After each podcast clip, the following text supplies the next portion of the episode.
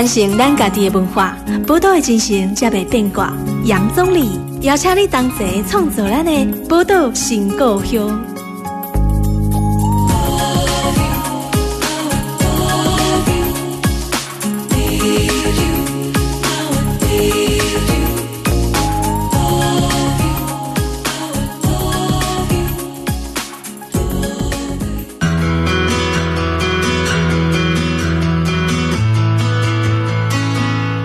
欢迎收听《宝岛联播网》FM 九九点一大千电台，宝岛新故乡，我是总理。今日宝岛新故乡，要来跟听众朋友来介绍哈，咱台中的大城小事啊哈。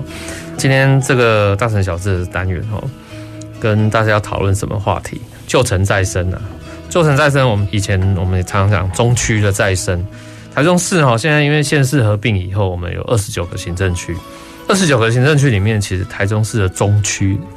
应该是说全台中市最小的行政区的，甚至全台最小的行政区的哈。所以我今天特别邀请哈中城再生文化协会的理事长，同时也是东海大学建筑系的老师苏瑞碧老师，来到我们节目里面，要跟听众朋友来聊聊台中的这个旧城再生的一些故事啊。欢迎苏老师。好，总理好，各位听众朋友大家早。嗯，苏老师，我们知道说你其实投入在台中市的旧城区，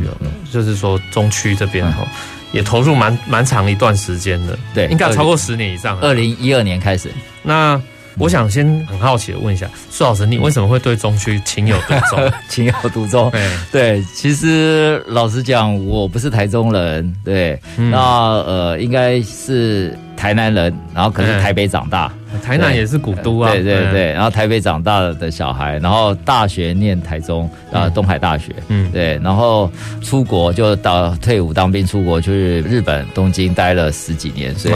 大概是二十八岁去日本东京，然后四十岁回来，嗯，对，然后所以在东京也待了十几年了，所以刚回来的时候，其实在淡江呃任教，然后后来二零零七年才回到东海，嗯，对。那为什么会这样一头栽进中区？其实，老实讲，我大概从小就蛮喜欢在城市里面散步。城市里面散步，对对，对，也不是说散步，就是小时候印象很深刻，那个上下学排队去学校小学的那个队伍嘛，对，然后走在那个街上的那种感觉，那甚至呃，我小学还转学到从东区转到西区，就从那个福远街那边比较那时候还都是稻田的郊外的地方，然后还没被开发，对对对，还没开发，然后转学到那个比较城区，就是长安国小，对，其实就是旧市区啊，对，长安国小。然后记得放学的时候啊，那个我们有一队就是是坐公车的那个小队。然后其实放学的时候，因为呃有时间嘛，所以我们都不坐公车，就沿路沿着南京东路走回家。对，也蛮长的。对对对，蛮长一段。走回家的那个经验，也是我初次对城市的那个经验呐。然后再加上我出国去日本之后，哎，发觉生活在城市里面，漫步在城市里面，或者自家附近，哎，有一些除了满足生活所需之外，有一些对小孩子来讲，甚至是好玩的这种捉迷藏的场所啊，或者有趣的店啊，对啊，长大了之后就就会开始到处逛啊，对。再加上我是学建筑的，对，我虽然是建筑系的，可是我大概在学校的时候就开始对城市比较感兴趣。然后在日本的生活经验，其实觉得这种旧市区的这个尺度。其实是蛮适合生活的一个环境啊，对，那那也因为这样子回到东海任教，然后很偶然机会就是市政府委托的这个研究计划，它虽然只有一年，不过我因为要成立一个驻点办公室，所以也开始接触到台中旧市区，然后开始。定居在台中，那老实讲，我从今年开始已经搬到中区了。老师直接就是搬到中区。对对对对，对，所以我现在也算中区的居民。对，因为老师念东海，我也念东海。对，所以其实我们以前念东海大学，如果真的到所谓的旧城区，其实有一段距离。对，没错。对，好，那台中人哈，对于旧城区、中区哦，他曾经有很，我觉得很繁华的年代，是后来当然逐渐走向没落。对，可是老师你会。为什么你看到说他走向没落，可是你会愿意说去投入他，然后甚至亲自搬到中区去住？呃，我觉得是呃，我喜欢在城区的生活经验呐。嗯，对。那当然，觉得这样的一个生活经验，老实讲，因为我我为什么会想到搬到中区，是后来回东海任教，就在东海附近买房子，然后这种公寓大楼。然后呃，因为是住在公寓大楼，然后甚至每天出门就一定要有车子的钥匙。对 对对，你就发现那个生活习惯就是你每天出门好像没有汽车，你就没办法去哪里。对，是行动受到限制。对，那甚至养成一个生活习惯，对，就是好像你每天花很多时间在开车移动。嗯、然后呃，老实讲，那个我其实也在替我退休后的生活着想。对，因为我在想说，当我已经退休，甚至六七十岁，我还要过这种生活吗？对。所以我特别年纪大，开车真的很危险。对，然后再加上台湾也是高龄化的，慢慢步入高龄化的社会嘛，所以我其实就慢慢的想要搬到中区。然后像我现在搬到中区，我大概一个礼拜只开一天的车，其他时间中其他时间就多出来，你就发现多了一天多了两小时，一个礼拜就多了。对啊，快半天，快一天的时间了。嗯、对，那所以我觉得这样的生活方式对我来讲，其实是至少我还蛮喜欢这样的生活方式。虽然中区看起来现在好像也有点没落。可是，就是它的整整个尺度啊，跟着它的很多过去累积的一些文化历史的脉络啊，嗯、对，甚至其实它也很近啊。像现在台中公园，然后绿空啊，像我现在搬到中区之后，哎，我还时常一大早去绿空走一圈再回来，是，是对，然后绿川柳川。等于说，这些都市的开放空间跟生活机能，其实都很方便。对，嗯哼。那特别，我觉得在后疫情时代，大家开始要思考这件事啊，就是你的移动的次数增加，距离增加，你的风险其实也是增加的。对对，所以像在疫情的时候，大家不是都居家上班嘛？对啊，对啊，对对。然后也很少外出，对，也很好外出嘛，对。然后，所以像我现在就搬到中区一个透天的，我住五楼，四楼就办公室，不知道下个楼层就可以上班了。嗯、对对，所以我觉得这也是世界的一个趋势啦，就是特别后疫情时代，大家开始在思考说，过去城市的发展好像一直往外面扩张。然后就外面有大的 shopping mall，然后或者有大的游乐园，然后或者有有大的商场啊，对，然后你每天要开车在这个大城市里面这样子，呃，来回奔波，甚至为了工作，对。对。那可是慢慢现在，呃，因为疫情的关系，大家开始透过一些这种科技的工具，我们可以不用这样子劳碌奔波，对，然后也可以工作。休闲甚至娱乐，然后在自己自家附近，对，所以呃，我觉得这是一个紧凑的一个城市，其实也是像法国巴黎市长不是在推步行十五分钟的都市嘛，是。对，或者像那个澳洲的墨尔本，他们在推步行二十分钟的都市，其实都类似的概念呐，对，对，就是一个在生活的这个区域里面。然后可以满足我的一些生活的所需，然后也可以除了是保护自己，也是对疫情呃也会有一些控制。对，嗯、那我觉得这个基本上可能是大家开始会朝这方面去思考的。嗯、那所以从这个角度来看啊，我觉得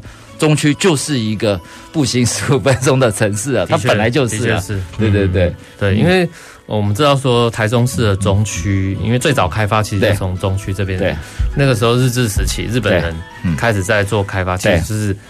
以现代都市的规划的概念，在规划当时的台中市的所谓现在的这个中旧城区嘛。对，这个日本人规划经验，我想，因为老师你，苏老师你自己也在日本生活过，所以你如果把它回去对照你过去在日本生活这个经验。你应该也会找到一些熟悉的感觉吧？对啊，没错，就是呃，台中旧市区的都市计划，其实。摆在台湾的整个城市发展的脉络，甚至摆在世界脉络的里面，都是非常有趣的一个案例啦。嗯，对，因为那个当然大部分人都知道，台中中区就是旧市区被称为小京都。哦、对，那当然指的是它是格子状啊，对啊，或者它的那个街屋就这样排排坐啊，然后呃，甚至有一些木造的房子啊，对啊。那当然这是一个面向，可是老实讲。规划这个城市的其实是一个英国人嘛，是英国人，对，是一个英国的工程师，就是当时明治政府邀请来做水利工程的这个巴尔顿先生嘛，啊，威廉巴尔顿先生。当然，呃，那时候为什么要来？主要是台湾有鼠疫，对，其实也是有流行感冒，对，这种鼠疫的传染病，对，所以呃，当时巴尔顿先生他们其实来就是透过这个，因为当时的。城市，清代城市都没有下水道嘛，对，对然后所以从水利工程这个上下水道工程来试着解决这些卫生的问题。然后其中最特别就是其他城市都只是去做水道的一些工程的铺设或规划，那只有在台中，巴尔顿先生跟他的弟子滨野明四郎他们就去做了这个城市规划。对，所以这个城市规划基本上是一个方格子。当然，后来这方格子转了四十五度。对，那为什么会转四十五度？那当然有人说是从都市卫生学，可以让它晒到更多时间的太阳，就太阳直射时间给增加。然后也有人说是因为配合那个河川啊，要截弯取直啊，对啊。那当然我我觉得两种说法都对哦。那也也有意思的就是，其实巴尔顿原先规划的是东西南北正交的的一个格子状，然后转成四十五度，甚至我都有点怀疑，当时呃去把这个 idea 转成四十五度的是当时他的好朋友后藤新平哦，对后因为后藤新平是一个医生，对的一个想法，对啊。那至于这个方格子，呃，老实讲，当时世界其实。在流行的城市规划就是方格子，当然方格子城市的传统非常的久，可是，在二十世纪初期开始有方格子城市的，那我觉得台中其实是受到巴塞隆纳的影响，巴塞隆巴塞隆纳影响。那为什么说巴塞隆纳也是方格子的？在一八应该一八六几年吧，对，然后巴塞隆纳的旧城的外面就规划了。大量的这个方格子的街廓，然后呃，为什么说呃台中反而是小巴塞隆纳？对，那为什么？是因为台中的你看台中的街角街廓都有一个沙嘎汤的街角，哎，对对，那这沙嘎汤的街角是切四十五度，嗯哼，对。如果你去京都，京都的老房子很少这种切四十五度的哦，是哦，对，因为京都的都市的纹理基本上是是日本的传统都市的那个町屋的纹理，所以它到了转角，它不会有这种转角建筑。嗯哼，那反而台中在旧市区，我们看到很多转角啊，就这样转四十五度，沙咖汤，对啊，沙咖汤。那那时候为什么要接阔方格状？为什么在转角要切四十五度？那其实是最早从巴塞隆纳开始哦，所以是从巴塞隆纳。对，那因为那时候巴塞隆纳的城市规划的时候，那时候在一八六几年开始有了汽车哦，所以是为了要让汽车转弯的时候可以提早看到垂直过来的车辆。是是是，对。然后所以呃，台中当时也是看到当时巴塞隆纳规划算是世界最先进的。嗯嗯。对，那当然台中的时候车子还没那么多。是啊。对，所以它也是采用了这个街廓的形态。然后有趣的尺度比较小，我们台中市的街廓大概九十公尺乘九十公尺，可是你去巴塞隆纳看的话，巴塞隆纳的街廓差不多是一百二十乘一百二十，对，多了三十公尺。嗯对，所以那个尺度就更大，然后马路的尺度又更大。大对，所以我就说台中的旧市区，与其说是小京都，倒不如说是一个缩小的巴塞隆纳。哦，对，是。那当然就建筑来讲，我刚才讲的萨卡汤那个是就是很明显的，就是受到转角建筑巴塞隆纳影响。那可是有趣的是，你走到小巷子，你又可以看到日本的一些木造的房子。哎，对。对木造房子，所以它有两一个两面性，嗯，就是你看到的有非常欧化的那一面，对，可是你走到他的日常生活里面，他又有很日本的那一面，对，就像你现在在那个周厅的那个转角，对，周厅那个转角其实也是当时明治政府要在台湾去塑造，因为明治政府就要脱亚入欧嘛。所以他等于说在台中就去做出一个欧洲的城市。嗯哼，基本上我每次带导览走到那个街角，我就是说从这个街角就可以看得很清楚了。你看一边是周厅，一边是市役所，对。然后你想象对面有邮局，然后有银行，对。所以那个街角其实如果说我们回到一百年前的话，基本上你还会以为在欧洲嘞。啊，对 对对。其实因为听众朋友可能有不是台中的朋友，对。那台中以外的朋友比较难想象，就是说。其实现在苏老师讲到，包含台中中心，就是以前的台呃台中市政府，对，好，那当然现在搬到新的地方，但是呃这些附近的所在地的建筑，其实都是非常欧式的建筑，对，没错，对，那所以像这个刚刚苏老师这样一讲，我就觉得哎恍然大悟。真的可以感受到，像中区又兼有那个日式比较传统的日本的风情，可是，一方面其实整体规划上其实是欧洲式的。嗯，哦，那我觉得这点哦，给很多听众朋友哈，有空在台中旧城区走走的时候，你可以感受到不一样的新的发现的。我们先休息一下哈，嗯，那下一段节目马上回来。传承咱家己的文化。宝岛的精神才袂变卦。杨总理邀请你同齐创作咱的宝岛新故乡。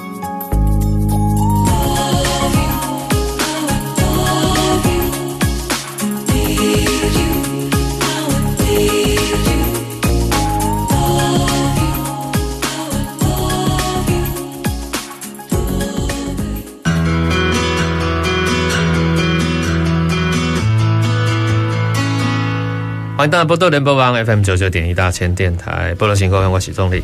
杨以波多新故乡哈，介绍台中的中区的再生呢哈，因为我们讲大城小市哈，台中现在县市合并以后，当然是一个很大的一个都会。这个都会区呢，呃，我们现在说台中有两百八十万人，台湾的第二大城市哈。可是基本上哈，我们也看到说，在台中的旧城区中区哦，是所有行政区里面最小的。可是这个最小的行政区，其实它有一个很深厚的一个历史背景。那这个历史背景，我们现在今天也邀请这个中诚再生文化协会的理事长哈苏瑞碧老师来跟我们聊聊，说长期投入在中诚的再生。那中诚要怎么再生？其实各方哈，我想民间跟政府都有不同的观点。那政府其实过去从胡志强市长的时代到林佳龙市长时代哦，都有投入不少的资源，甚至现在卢秀燕市长。大家也都说中区要再生，可是怎么再生？我觉得这个是一个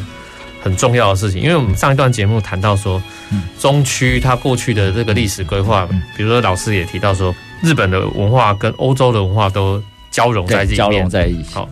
那这个是属于城市规划里面的，比较像是硬体的部分。对，可是这个硬体它会形塑人，因为人在这个情境当中，哈，对，会长出一些不一样的养分。嗯。那老师，你为什么会觉得说中区应该要就是像你也投入了不少时间、嗯，精力，对，哦，在做这个所谓中区再生，中区为什么应该要再生？中区为什么要再生？哈？其实也不是说它它一定要再生，我觉得那个每个城市会兴盛会衰败都有它一定的生命周期啊。对啊，因为因为中区看起来如果跟其他现在台中已经开发的地方，对路又看起来比较小条，对，没错，对啊。然后整个看起来相对拥挤一点，拥挤一点，对，没错，对啊。然后房子又盖得很密，对啊，对啊。然后所以呃。呃，每个城市其实就都一定有它的一个生命周期嘛。那有的城市就会这样衰败，然后衰败之后，有的甚至就变成一个考古遗迹，对 对对啊，遗址都有可能啊。对啊，那我觉得中区为什么要再生，也应该是说那个，我觉得它其实是一个普遍的一个问题，就像。台湾的所有的旧市区一样，对啊。那如果说，与其问中区为什么要再生，那倒不如问说，为什么台湾的这些旧市区要再生？对，一样。对，所以我觉得，呃，如果说我们在问说，为什么台湾的旧市区就让它自然衰败就好了？为什么要让它再生呢？对，那我觉得这边可能就会有一些不同的观点，甚至大家会觉得，台湾旧市区基本上是这块土地的很多呃一些。前人他们生活过的区域也好，他们的一些呃社会积累也好，或者他们的文化的的这种积累，等于说他们过去我们的历史所发生的它的舞台啊，对啊，其实就是这些旧市区。对，那所以如果从这个角度来看的话，既然它是过去很重要的舞台的话，我们当然也要想办法可以让它至少维系下去，或者它当然它不一定要回到过去非常繁荣那样子。因为中区曾经在我八零年代之前，大概从战前吧到战后八零年代，都是全台湾地价最贵的地方。对对啊，那当然我讲再生不是说回到那个最顶峰的时候，就是让它还是可以成为一个可以生活、可以在里面安居乐业的一个区域，然后呃，甚至可以让这个环境可以慢慢的去变好。对，嗯，那我觉得这个呃。意思是说，我们容易很容易拿旧市区跟新的从化区做比较嘛？对，对就是说，诶，那个呃，新的从化区，对，呃，马路也比较宽，车子也比较多，然后容易进来。然后中区因为呃马路又很小，车子不容易进来，对，所以当然会没落。对，那可是我是觉得这边有一个思考的一个盲点啊，就是我们太容易以车子作为城市发展的一个、嗯、一个指标，对，好像感觉车子越多，城市就越。越发达或 越发展哦。其实我觉得那个现在世界的城市发展，大家都开始在思考这一个方向。对，就真的我要让那么多车子进来吗？车子进来，其实老实讲，它只会让这个城市的环境或者生活环境变得更差。对啊，现在我看好像很多欧洲城市甚至都已经规划。对，未来几年以后，什么车子不能在它的都市里面跑了？对啊，没错啊，甚至就是因为老实讲，车子是一个，当然是一个交通工具，对。可是车子的速度，你想，车子的速度跟行走人的那个速度，其实是非常具有威胁性的。嗯，对。所以车子没有好好使用它，它就变成一个杀人的工具。对，对。所以我们看欧洲很多城市，甚至日本很多城市，几年前发生很多那个车子在。都市里面横冲直撞，然后甚至撞死人的事故。那所以现在其实大家开始在思考，一个生活的环境不应该让这种横冲直撞、速度那么快的车子进来。嗯嗯，对。所以甚至有一些呃美国的城市、欧洲城，他们开始用这种自动驾驶、智能化，他甚至去控制一个城市这些自驾车进来，它速度只能。限制在三十公里以下，限速，对，就是它自动限速，对。那意思是说，我们掌握了这些科技，可是老实讲，我们还虽然发明了车子，可是我们还没有找到怎么跟。车子跟我们的生活的品质共存的那个方式，对。那所以我觉得从这个角度来看的话，其实中区呃，因为它规划的时候车子本来就不多嘛，对。然后所以它本来道路就比较窄，对。那呃，所以那时候的主要交通工具就是步行、脚踏车，呃，甚至那时候有三轮车，对。所以有一些大众运输的一些巴士啊，对。那个人运具越来越多，其实是应该是从高速公路通车，就台湾的那个汽车持有率越来越攀升的时候。嗯，所以我觉得，因为汽车的出现，所以也改变了大家的生活习惯。所以我觉得，嗯，那个特别是台中吧，台中应该是所有台湾城市里面过度依赖汽车的的一个地方。的确，对啊，对对对。那所以你现在去台北的话，你就发现台北人现在大概出门就是捷运嘛，捷运、公公车、公车，对。当然，台中的捷运系统还没有像台北那么发达，所以我们好像也只能还是继续依赖汽车。可是我是觉得，继续依赖汽车当然也是一个选择。可是试着去减少对汽车的依赖，我觉得是台中的人、台中的市民应该要开始思考的。对，那所以像我从东海搬到这边来，你就像你看，我本来每天都要开车的，我现在一个礼拜只要开一天的车。嗯，对，所以去减少对汽车的依赖，然后你的生活你才会有更多自主的一个自己的时间，然后甚至你才有机会去了解自己生活场域周边的一些人事地物的一些故事，然后你才会对这个环境有一些认同感。然后你才会喜欢这个都市啊，所以我觉得台中，呃，因为台中的都市的性格从过去就是一个移民城市的个性很强，所以从一个移民城市。呃，慢慢的啊，我们现在虽然好像一直强调说台中现在也是第二大都会区了，对，对，对，对，那可是它还是一个延续移民城市，就希望大家来嘛。可是我觉得不能只是希望大家来，大家来在这边之后，它要变成一个宜居，然后甚至安居的一个城市。嗯，对。然后所以你可以想象，如果说台中是一个大家都生活在自己的一个生活区里面，然后尽量减少对这种汽车的依赖的话，那我觉得有更多人会认。认 认同这样的一个在地的一些文化也好，或者一些一些纹理也好，对，然后而且甚至他也认同这个地方，所以他也愿意把他累积的财富资金重新投资在这个地方，嗯，而不是说我来这边赚的钱就。我在美国国外有个存款，我全部把资金转到国外去。因为过去的移民城市其实都是这样的个性啊，有很多世界各地的移民城市，大家都只是去那边短暂的，然后就是一时的，对，所以他累积的财富，他也不会投资在这个地方，没有办法永续在这个城市。对对对，所以如何从一个移民城市，然后因为人的生命还是有限的嘛，所以当这一代累积的财富或者一些资金资本，他愿意再重新投资在这个城市。那他表示，他要对这个土地或这个区域或者生活的环境有认同，那有认同的时候，他才愿意去投资在，不管是投资在他下一代，对，然后他也愿意在这块区域安身立命。那我觉得这样子，这个城市才会慢慢越来越好。对，那如果说一直延续过去的这种移民城市的个性啊，或者这种不断扩张的这种个性的话，那我觉得一个城市的文化是长不出来的。对。嗯哼，因为其实呃，刚刚苏老师这样讲哈，我们就可以知道说，整个城市的个性呢，其实也都一直会好像有一点不太一样，有点像中区或者说整个台中移民城市嘛哈。嗯，我觉得移民城市还有一个很重要的一个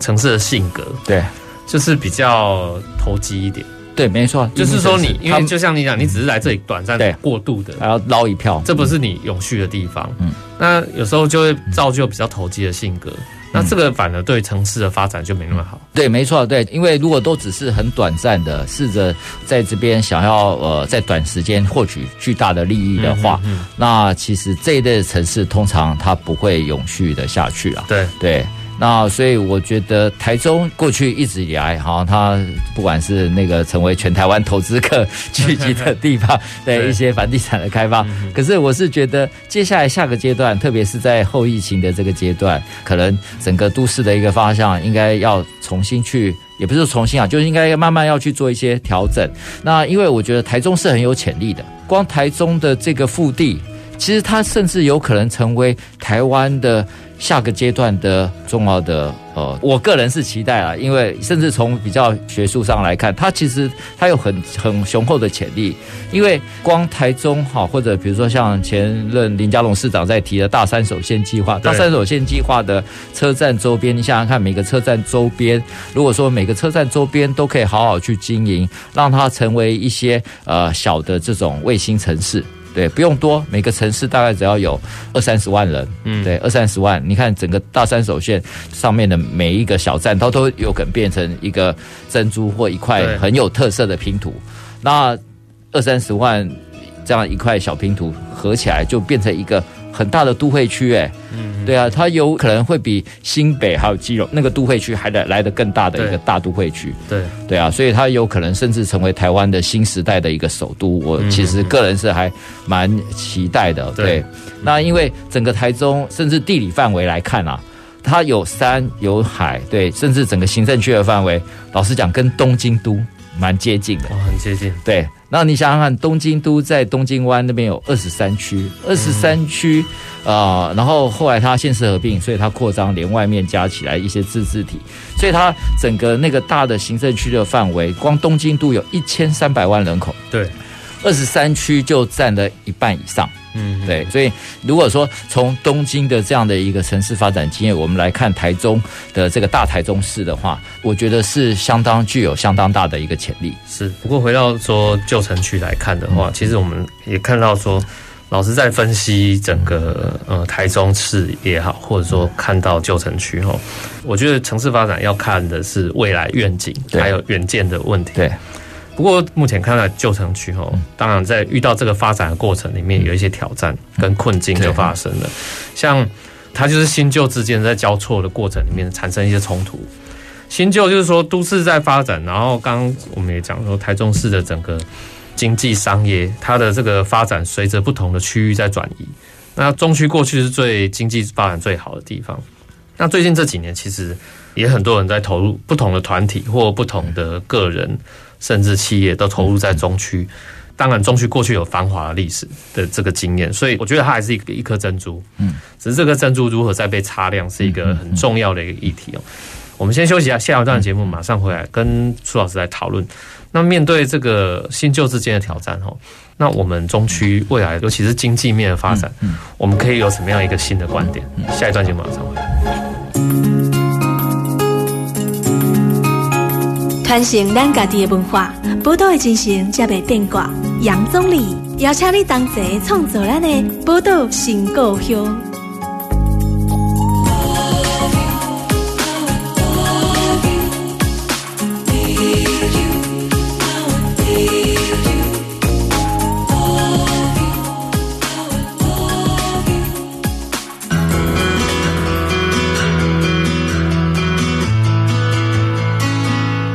欢迎大家波多联播网 FM 九九点一大千电台，波多新故乡我是东里。接着摆哈，咱波多新故乡为大家访问的是咱中诚再生文化协会的理事长哈，也是我们东海大学建筑系的老师苏卫碧老师来到我们节目里面，跟我们聊聊台中的这个旧城区哈再生的故事。台中市的中区再生谈了好久，谈了超过十年应该。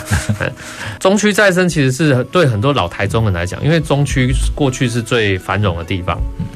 繁荣就表示说经济是最发达的，商业活动非常热络的一个区域。可是随着这个区域在转移，我们看到，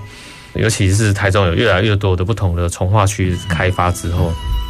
新的都市计划区域的开发，然后。造成了旧城区好像看起来是衰败，尤其在经济面的这个部分。可是这个经济面的部分，我们刚才讲，面对新旧之间的这个冲突哈，中区好像也不太可能去走向，比如说，因为新的一些开发区，它可能大规模的，甚至财团的进入在开发，可能帮你还盖一个 shopping mall 啊什么的，然后带动了更多的消费。可是目前的中区来讲，看起来没有这个条件。嗯。那没有这个条件的话，我们应该要在中区的这个经济应该要怎么去去谈？好，的确没错。呃，因为中区它绝对不太可能走从化区的一个发展的一个路线哦。对，这也是我们从二零一二年进中区就一直在强调的。对，就是因为在这之前，其实很多包括当地的居民跟地主们，大家都觉得啊，中区没救了。中区要发展，就是跟从化区一样，就是马路要拓宽，老房子拆掉，盖大楼，重新盖，对，重新盖，然后盖大的百货公司，然后这样这样才会像从化区一样这样发展起来。对啊，那当然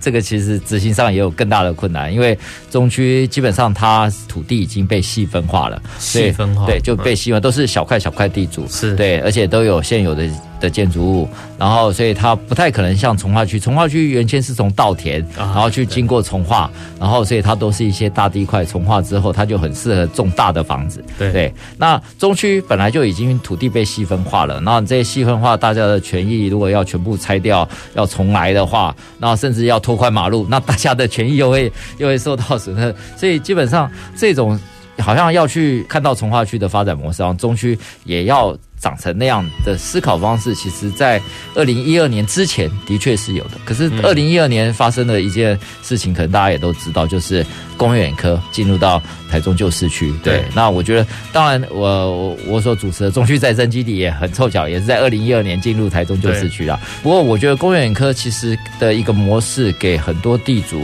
啊、呃，有了另外一种思考。对，就是因为在过去那种好像房子要越盖越大的那样的一个思考模式，其实我觉得那都是资本主义在追求效率，嗯，就是要怎么可以更快的赚更多的钱的这种效率的利益的最大化，对对对，利益的最大化的这种想法。那可是这种追求效率的这种想法或者这种观念，在经济高度成长时期、人口持续成长时期，可能是有效的。对，可是当经济不是高度成长，已经迟缓，甚至人口开始在减少、高龄少子化的时期，这样的思考其实反而是危险的。嗯，甚至我称它真的是危险，因为它风险太大了。嗯哼，风险太大了。这些你看到，其实从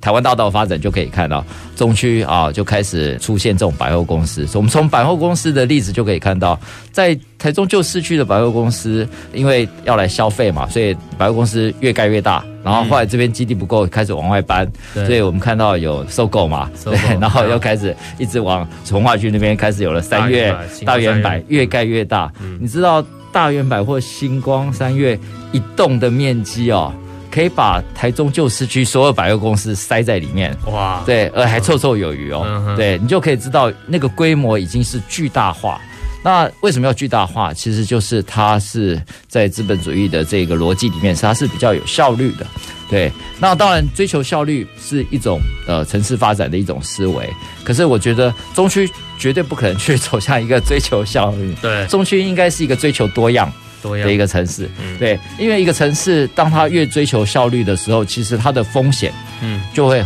越来越大。它的风险指数啦，我们现在在讲一个城市的发展的时候，其实你从美国很多城市的发展，当它开始都趋于同质化，然后去越有效率，像底特律这些城市，为什么它会没落？其实就是大家都开始做同样的事，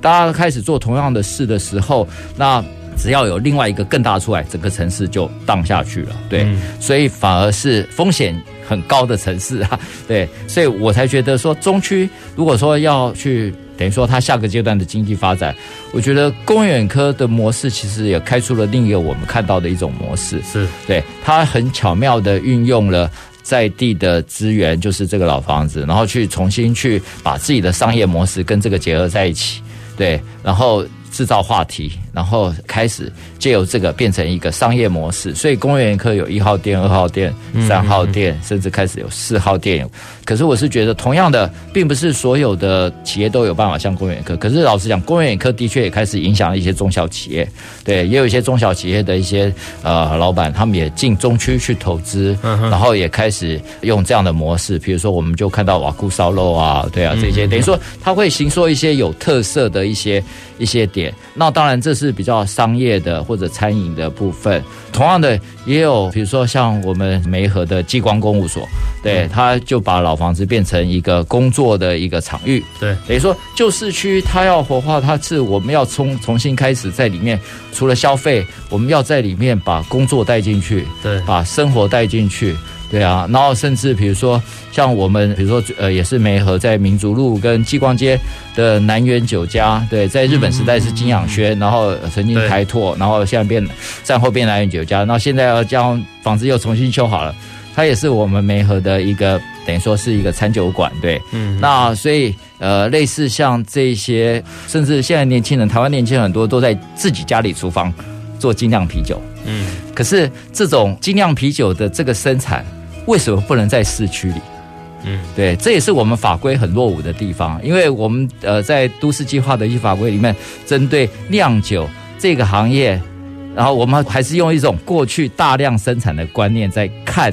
现在的这种产业的变化，所以就会觉得说啊，酿酒它要在工业区。啊，它不能够在市区，可是，在工业区的概念是大量生产的这种生产概念。可是现在的产业形态已经改变了。现在台湾很多年轻人，大家在追求的价值不是大量生产的价值观，而是小量多样。嗯，小量多样的这种生产，其实台湾新时代大家已经走在我们法规前面了。是，可是我们的法规竟然没办法让这些年轻人在市区里面把他们的一个专长。或者嗜好去得得以发挥，其实国外很多城市都开始在这些法规上去做松绑，比如说包括东京啊、伦敦那种精酿啤酒，它就自己后面就是酿酒的一个小的场域，外面就可以卖。对。甚至不止精酿啤酒，包括手工肥皂啊，对，就是有很多新创的新创的产业就会出来嘛，哈。对，那可是这些产业为什么？你看这些年轻人，他们现在只能跑市集，嗯，因为我们的都市空间里面没办法，他们有一个合法可以在里面去把他们专长在都市里面去发挥的。因为他年轻人不会想要去工业区开个精酿啤酒啊，因为这不是他们追求的。对，不过老师，我想请教，就是说我们当然看到说，呃，很多年轻的世代，他现在也重新进入到旧城区里面，想要做创业，那新创了一些产业，好，那不管是刚刚提到像这种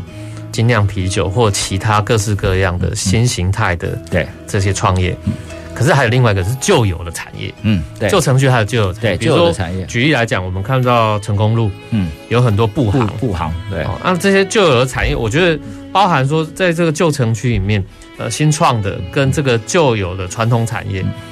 呃，如何再让旧有的传统产业也受到，就是说它可以持续一个更永续的方式下去。我想这应该是。尤其最近大家谈地方创生里面，像街区经济的概念，其实应该是要把这样的概念放到旧有的产业嘛。对，没错，当然旧市区的确它就是应该要形成一个街区经济的这样的一个模式哦。对，那我觉得街区经济其实也是台湾过去经济发展里面都一直被忽略的一块。对，那因为在一个区域里面，等于说它不一定要赚多少钱，可是至少它能够维生。嗯、要根据这个街区的一些消费的人口，能够去支撑这样的一个产业也好。那我们看到过去的一些旧有的一些产业，比如说旧市区有很多这一类的一些嗯木雕行啊，或者布庄，甚至做西装的啦，做旗袍的这些职人，那这一类的技艺其实。呃，老实讲，他们还是可以找到存在的方式。那只是说，因为知道人少，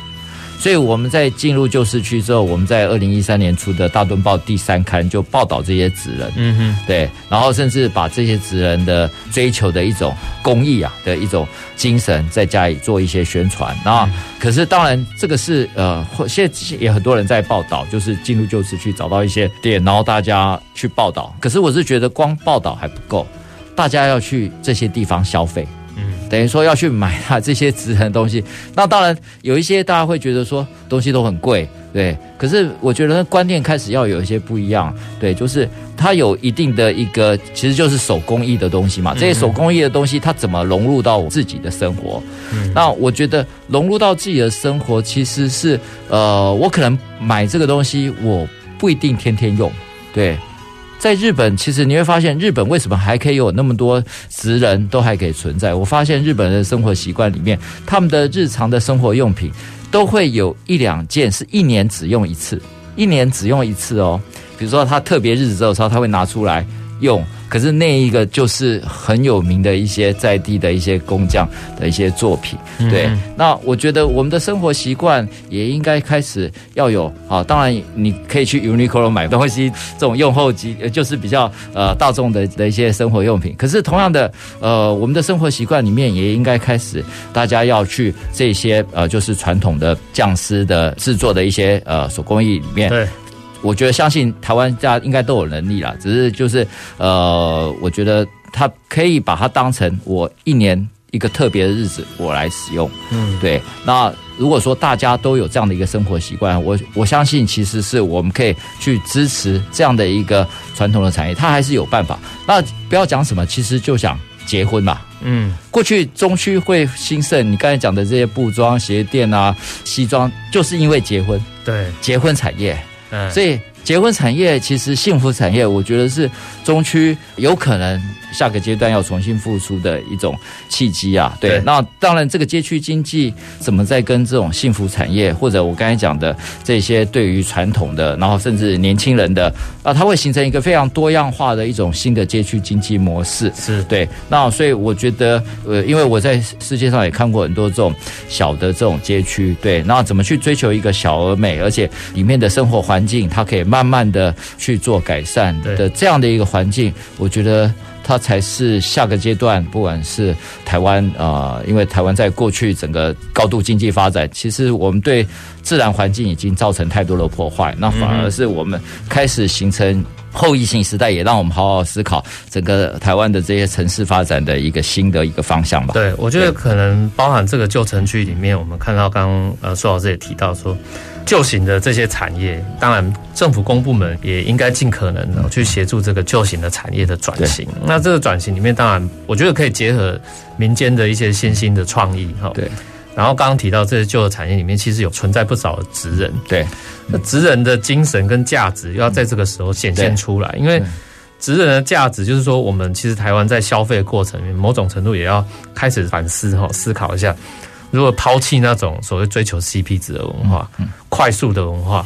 尊重职人的专业精神啊，我觉得这个可能加上结合新兴的创意，然后政府资源在投入，那我想透过这种小型的区域的经济，那它可以自我循环，对，自自给自足式的这种循环。那我觉得这个是一个，尤其面对说现在后疫情的时代，甚至说整个台湾在人口属于停滞的状态之下。那我们整个消费不能再像过去一样，嗯，呃，现在大家讲报复性的消费，也很难去追求某种程度马上就有这种报复性消费，对，啊，应该让它有一个消费上的一个经济循环了。对，没错。那时间关系哦，我们今天节目可能要在这边先告一个尾声，也非常感谢哦，今天呃苏卫弼老师哈跟我们聊到在台中的旧城再生这个再造工程很不容易，那我们也希望说哈，呃，有越来越多的，尤其我们台中的朋友哈，年轻朋友。你也可以再投入到中城的这个再生啊，因为其实，呃，苏老师中城再生文化协会其实也长期的在做这方面的社区再造和工作，那也也都有在招募志工哦。对，那大家可以去关注他们脸书来看一下，这样。非常谢谢苏老师今天来我们节目，谢谢，好，谢谢谢谢宗理。